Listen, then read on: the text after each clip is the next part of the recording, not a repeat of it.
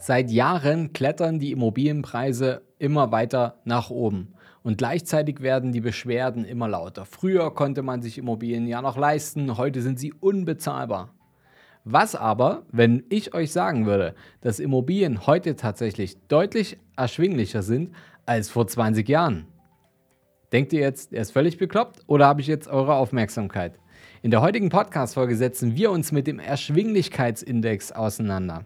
Wer erfahren will, was es damit auf sich hat und wer herausfinden möchte, warum Immobilien heute eigentlich günstiger sind als früher, der sollte jetzt unbedingt dranbleiben. Herzlich willkommen zur neuen Folge vom Sparer zum Investor. Mein Name ist Fabian Schuster und meine Vision ist es, dass wir die Schere zwischen Arm und Reich hier im deutschsprachigen Raum wieder ein Stück weit zusammendrücken. Wie kann uns das Ganze gelingen? Naja, wenn ich jetzt nicht hier vorm Podcast-Mikro sitze, dann bin ich als Geschäftsführer und Berater in unserem Unternehmen der Capri Consult tätig. Seit über zehn Jahren helfen wir schon ja, über 500 Menschen dabei, vom Sparer zum Investor zu werden und dabei hohe sechs bis sieben oder teilweise auch achtstellige Vermögenswerte aufzubauen und diese eben auch zu erhalten. Und ihr bekommt hier einen Teil unseres Wissens völlig kostenfrei im Podcast zur Verfügung gestellt, damit ihr bessere finanzielle Entscheidungen treffen können. Denn ich habe festgestellt, es fällt nicht vielen schwer, Geld, verdienen, äh, Geld zu verdienen, aber vielen fällt es schwer, Geld zu behalten und das dann auch irgendwie sinnvoll einzusetzen, gerade in Zeiten wie jetzt, wo hohe Inflation sind, trotzdem niedrige Zinsen. Was mache ich also mit meinem Geld? Und viele denken an das Thema Immobilien und viele Fragen sind auch da, sind denn Immobilien nicht eigentlich jetzt schon viel zu teuer? Und dieser Frage wollen wir uns widmen, denn der Erschwinglichkeitsindex sagt was ganz Interessantes voraus. 2012 kostet der Quadratmeter in Deutschland durchschnittlich gerade einmal 2229 Euro.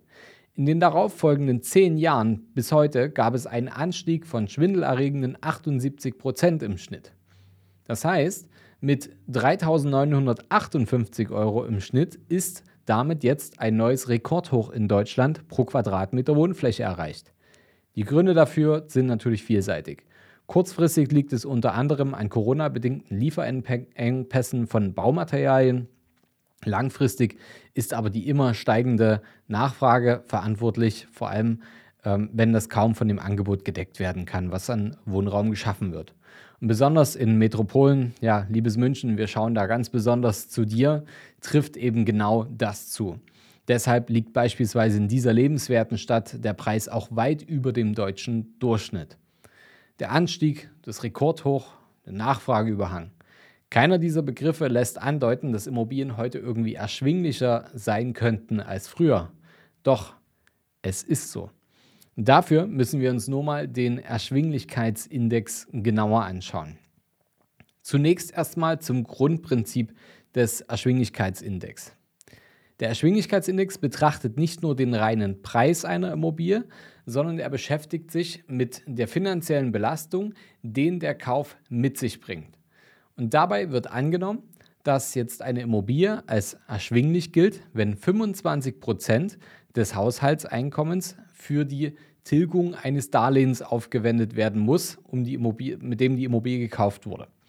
In diesem Fall erhält der Immobilienkauf den Erschwinglichkeitswert 100. Also 100 ist unser Basiswert, bei dem die finanzielle Belastung durch Zins und Tilgung erträglich ist für den Käufer. Liegt der Wert unter 100, ist das eher schlecht, da mehr als diese 25% des Einkommens für die Immobilie bezahlt werden müssen. Liegt der Wert über 100, ist das dementsprechend ein guter Wert, weil weniger als 25% für die Immobilientilgung aufgewendet werden muss. So, jetzt wo wir die Grundlagen erstmal abgeklärt haben, können wir uns mit den genaueren Zahlen beschäftigen. Heute liegt der Erschwinglichkeitsindex ziemlich genau bei 100 deutschlandweit, also bei unserem Basiswert. Das bedeutet, 25% des Einkommens werden in eine Immobilientilgung investiert. 1995 war der Immobilienpreis zwar deutlich geringer, das Lohnniveau allerdings auch noch deutlich niedriger. Damals lag der Erschwinglichkeitsindex lediglich bei knapp über 70, also 30 Punkte unter dem Basiswert, wo es heißt, dass ein Immobilienkauf erschwinglich ist. Und wir Deutschen haben damals also einen viel größeren Anteil unseres Einkommens über die Finanzierung einer Immobilie gezahlt, nämlich 38 Prozent. Die größte Erschwinglichkeit gab es allerdings 2010. Da waren wir bei 130 Indexpunkten.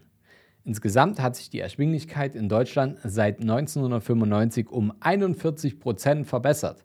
Denn in diesem Zeitraum sind die Immobilienpreise zwar im Schnitt um 60 Prozent in Deutschland gestiegen, die Nettolöhne sind aber auch deutlich höher geworden. Ganze 125 Prozent mehr verdienen wir Deutschen nämlich heutzutage. Welche Lehre können wir jetzt daraus ziehen? Es ist nicht immer alles, wie es auf den ersten Blick erscheint.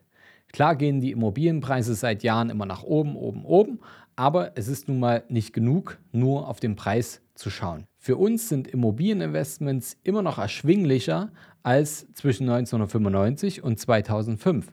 Und was man bei diesem Erschwinglichkeitsindex allerdings trotzdem im Kopf behalten sollte, dabei handelt es sich natürlich um einen deutschlandweiten Durchschnitt. Der Unterschied zwischen jetzt beispielsweise Paderborn und Berlin, das ist nochmal ein anderes Thema.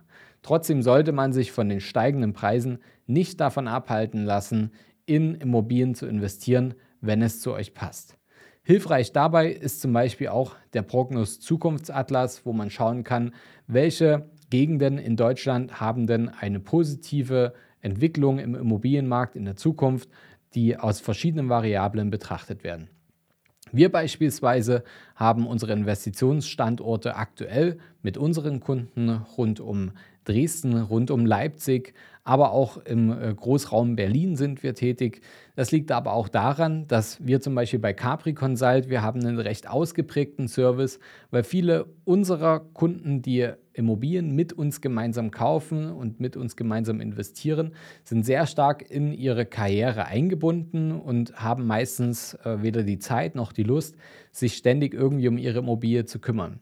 Und an den genannten Standorten haben wir hervorragende, hervorragende Netzwerke, bei denen wir sicherstellen können, dass weder wir zu viel Stress mit der Immobilie haben, noch unsere Kunden. Denn es muss einfach gewährleistet sein, dass diese ganz normalen Themen, wie zum Beispiel ein Mieterwechsel oder eben, äh, was ist, wenn ich mal eine Renovierungsmaßnahme, Sanierungsmaßnahme umsetze, ähm, aber auch das Thema Mieterhöhung, Verwaltungskontakte und, und, und. All das muss irgendwie sinnvoll umgesetzt und koordiniert werden. Und das fällt uns an diesen Standorten auf, aufgrund unserer ausgeprägten Netzwerke besonders einfach. Und genau das ist, denke ich, auch der Schlüssel zum Erfolg bei der Immobilie. Denn letztendlich entscheidet nicht immer nur der Markt über Erfolg oder Misserfolg, sondern oft geht es um das eigene Handling der Eigentümer und der Inhaber der Immobilien, die darüber entscheiden, wie gut wird das Ganze laufen. Ich nenne euch mal noch ein Beispiel, was vielleicht für euch für die Praxis interessant ist. Nehmen wir mal das Thema, ich habe eine Bestandsimmobilie, da wohnt ein Mieter drin und er kündigt jetzt seinen Mietvertrag. Hat drei Monate Kündigungsfrist. Das ist die gesetzliche Kündigungsfrist in einem ganz normalen Mietvertrag. Wenn ich jetzt diese ähm, Kündigung von der Verwaltung erhalte, dann ist es doch im optimalsten Falle so, dass ich schnell reagiere. Das heißt, dass man schnell Kontakt mit dem Mieter aufnimmt, dass man schnell eine Möglichkeit findet, sich mit ihm in Kontakt zu setzen und zu sagen, okay, was möchtest du denn in der Wohnung vielleicht ähm, drin lassen? Möchtest du dem Nachmieter vielleicht was mitgeben? Ähm, gibt es vielleicht irgendwelche Schäden, die zu beheben sind? Wie soll der Auszugsprozess sein? Will er vielleicht eher ausziehen? Ähm, all das sind Dinge, die kann man koordinieren und eben die Kooperation seiner Mieter ähm, damit einfordern. Und so wird es auch einfacher, da schon eher einen Vermietungsmakler beispielsweise zu beauftragen, zu sagen, hey, wir können das jetzt ganz, äh, das Ganze schon mal reinstellen ins Netz. Wir können auf die neue Mietersuche gehen und dabei auch, wenn der Mieter kooperativ ist, zu sagen, okay, ähm, hier kann man vielleicht auch mal samstags eine Besichtigung schon machen, auch wenn du noch drin wohnst. All das sind einfache Tools, wo es in neun von zehn Fällen dann auch so ist, dass ihr dann bündig eure Wohnung wieder neu vermietet. Denn wenn ihr euch erst kümmert, wenn die drei Monate rum sind und der Mieter ist raus, dann schaut ihr euch das Ganze erstmal an und inseriert, dann braucht ihr euch nicht wundern, wenn ihr euch dann zwei, drei, vier Monate Leerstand eingekauft habt, weil ein neuer Mieter hat in der Regel dieselbe Situation, dass er auch erstmal seinen Mietvertrag kündigen muss, hat auch irgendwie drei Monate Kündigungsfrist, muss vielleicht noch einen Umzug organisieren und, und, und. Ähm, all das ist zu beachten und schnell hat man dann schon mal drei, vier Monate Leerstand, die eigentlich gar nicht sein müssen. Also so ein Handling ist wichtig. Das ist alles äh, keine Raketenwissenschaft. Das mit gesundem Menschenverstand ist das umzusetzen. Aber wer dafür keine Zeit, keine Lust oder kein Netzwerk hat, für den ist eben ein guter Berater neben der Standortauswahl und einer guten Finanzierung eben essentiell wichtig und dann kann man mit Immobilien auch in 2022 noch richtig große Erfolge feiern, denn ähm, unter den Grundbedingungen, dem Nachfrageüberhang, wir haben äh, immer noch das Problem, dass wir unsere Altersvorsorge lösen müssen. Ähm, wir können trotzdem historisch gesehen immer noch sehr, sehr günstig finanzieren aktuell. Und Immobilien werden nach wie vor, gerade aufgrund des Hebeleffekts, dass man also sich ein Wirtschaftsgut kaufen kann, was man sich eigentlich vielleicht heute gar nicht leisten kann oder will und dafür eine Bankfinanzierung aufnimmt, die immer noch günstig ist, nämlich deutlich günstiger als die Mietrenditen, die man mit einer Immobilie bekommt, kann man immer noch wunderbar seine Altersvorsorge ergänzen und damit richtig gut Vermögen aufbauen oder sich ein passives Einkommen erschaffen. Wenn euch das Ganze interessiert oder ihr Fragen dazu habt, wie ihr euer Immobilienportfolio erweitern oder verbessern könnt, dann schreibt uns gerne auch mal über unser Kontaktformular. Das lege ich euch hier nochmal mit in die Show Notes mit rein. Dann kann ich euch gerne Tipps mitgeben, beziehungsweise, wenn ihr einen Berater sucht, euch einen Berater in eurer Nähe empfehlen, damit ihr mit eurem Vermögensaufbau vorankommt. Denn darum geht es am Ende. Also, wenn euch die Folge gefallen hat, dann lasst uns hier einen, Daumen nach oben da, abonniert unseren Kanal und äh, wir sehen uns dann nächste Woche wieder zu einer spannenden neuen Folge. Bis bald, euer Fabian.